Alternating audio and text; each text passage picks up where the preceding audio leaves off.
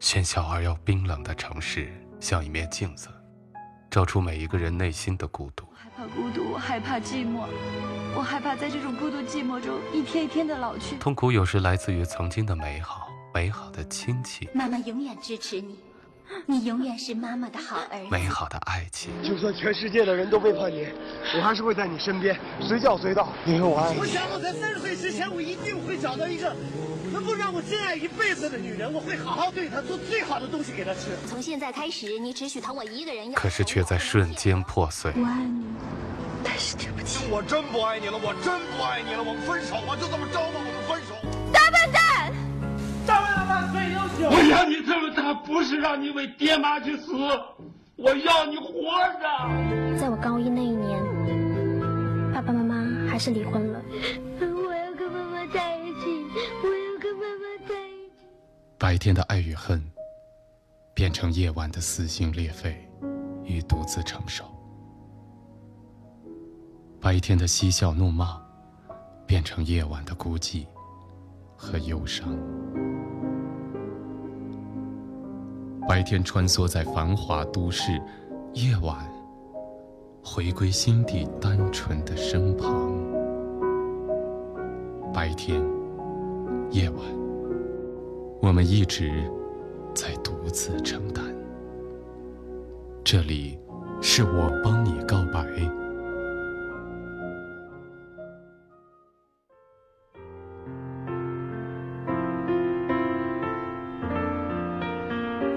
远离白天的喧嚣，重新回到夜晚的宁静，说出我们心底最真实的声音。你好，这里是我帮你告白，我是建飞。在节目开始要告诉你的是，我们的 QQ 听友群重新向大家开放，群号呢是幺五五四零二八三，同时还可以添加我的微信公众平台号李建飞教书匠，来一起交流，来为这个世界创造更多的正能量。在今天我们要听到的告白是一个女孩，虽然她告诉了我她的名字，但是我觉得还是不说的好。因为在这个故事里，我们感觉到，虽然有爱情刚开始时的那种甜蜜和奋不顾身的激情，但是爱情来得快，同样带来的伤害也是巨大的。所以，这个女孩在今天想把自己内心的那些感受，那些憋了很久的话，还有就是这段时间痛苦的经历，来告诉那个她曾经爱的至深的男人，也是那个不辞而别的男人。我们就一起来听一听这个女孩的告白。同样，听完这个故事之后，我有很多想说的话，我们也可以一起来讨论一下。好了，我们就先来听一听这个女孩的告白吧，一起来感受一下。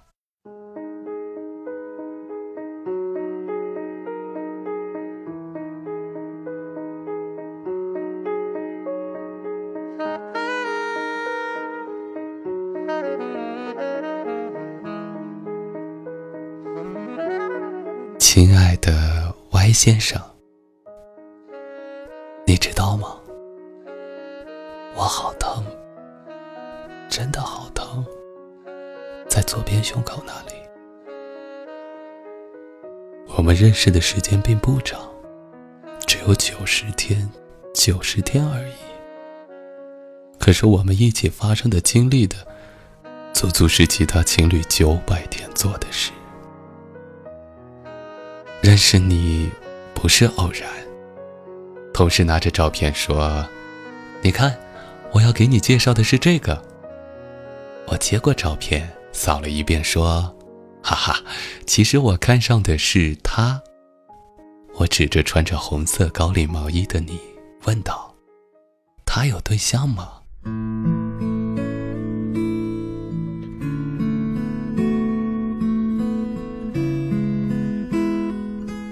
就这样，我们聊 QQ、微信。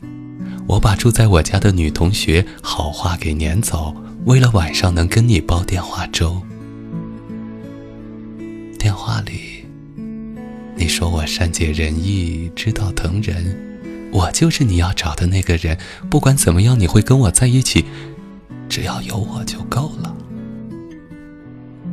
我信了。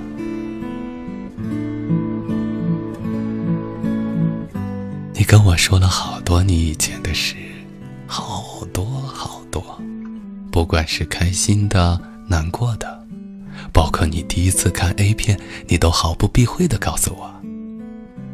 我知道，我是你喜欢的人，我深信。一个星期后，我们第一次见面。晚上你说留下来陪我，我没有拒绝。你很老实，隔着衣服躺在你的怀里，好安心，好踏实。你抱我抱得很紧，生怕我被别人抢走。那天晚上，我爱上了你。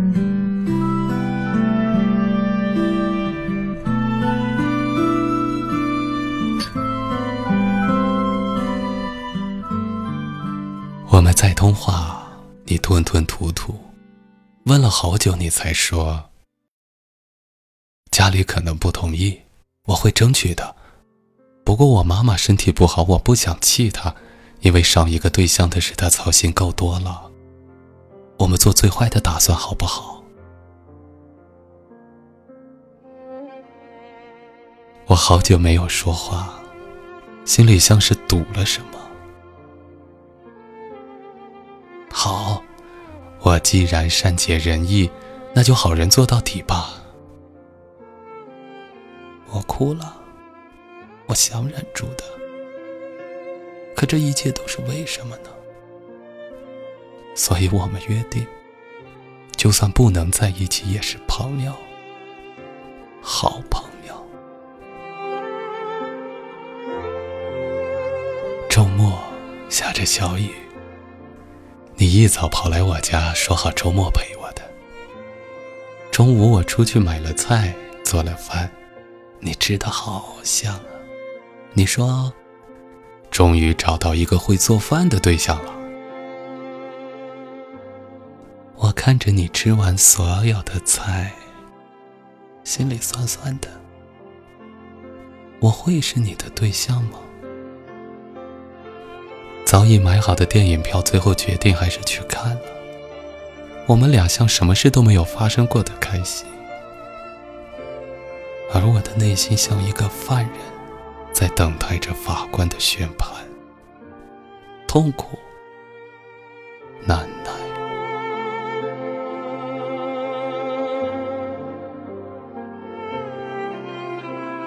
终于，终于。你还是对我说了对不起，我无法反抗家里，从小就是，这次也没办法，真的对不起，我尽力了，我崩溃了。你不是说你不会抛弃我吗？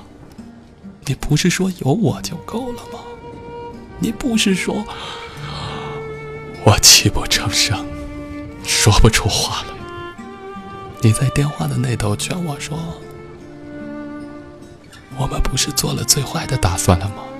不要哭了，好不好？求你了，不要哭了！我真的没办法。我知道你好，对我也好，从来没有一个人像你一样对我好，我也很痛苦。我平静了一下情绪，说：“挂了吧，我知道了。”劝了我好久，我没有说话，只是听着。你说的什么我都不记得了，脑袋里都是你，都是我们的过去。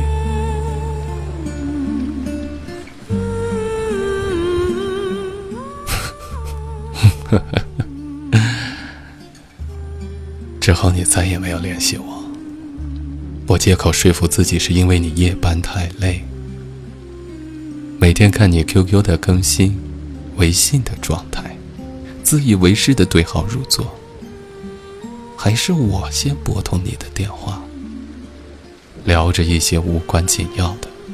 后来你说你心情不好，因为跟前任房子的事需要打官司，上班很累，压力很大。我心疼，真的好心疼你。我刚想说点什么安慰你，你却说我们不要联系了。我的事太多了，等过一段时间吧。我深深的咽下了那句：“我好像怀孕了。”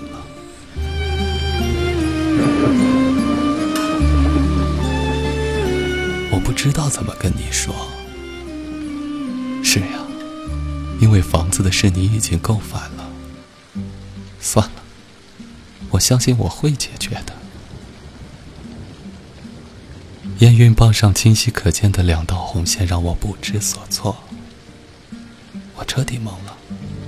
这么准，只有一次而已呀！我不敢找你，不敢给你电话，我怕我伪装的不够好。第二天，我偷着跑去医院，你相信吗？我没有打，我想让自己记住这一瞬间。我恨，我真的恨。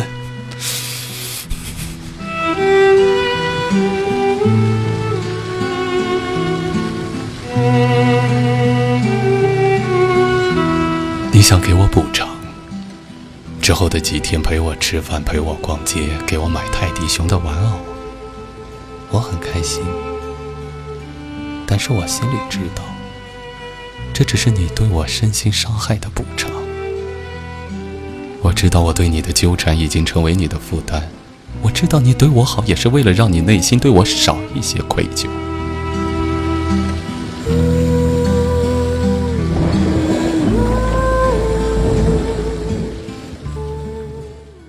你打官司那天，我微信找你。你没有回复，打电话你也没有接。几天之后，看到你微信的更新，发信息跟你说。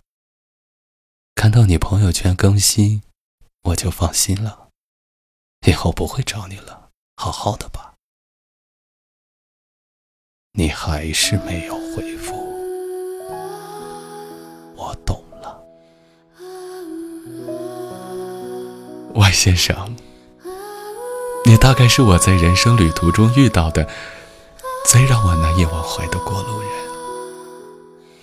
如果有一天我在这个喧闹的城市里，我们擦肩而过，我会停住脚步，凝视着那远去的背影，告诉自己那个人我曾经深深的爱过，以至于爱到了绝望。我和你的不同在于。你宠爱我的那些方式，今后依然会拿来取悦他人，而我交付给你的那些，却无法再赠予第二个人。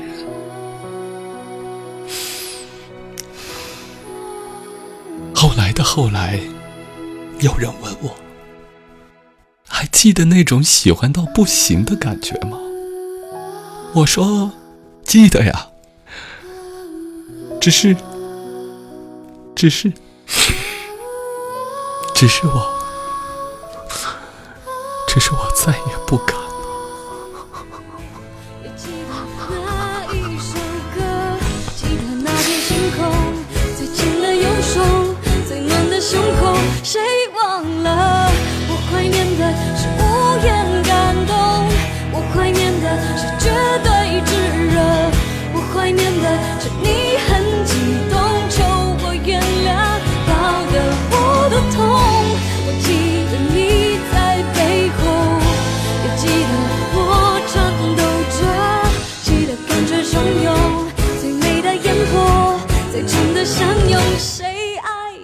故事听到这里，可能有很多人和我一样，感觉到特别的心疼，心疼这个女孩。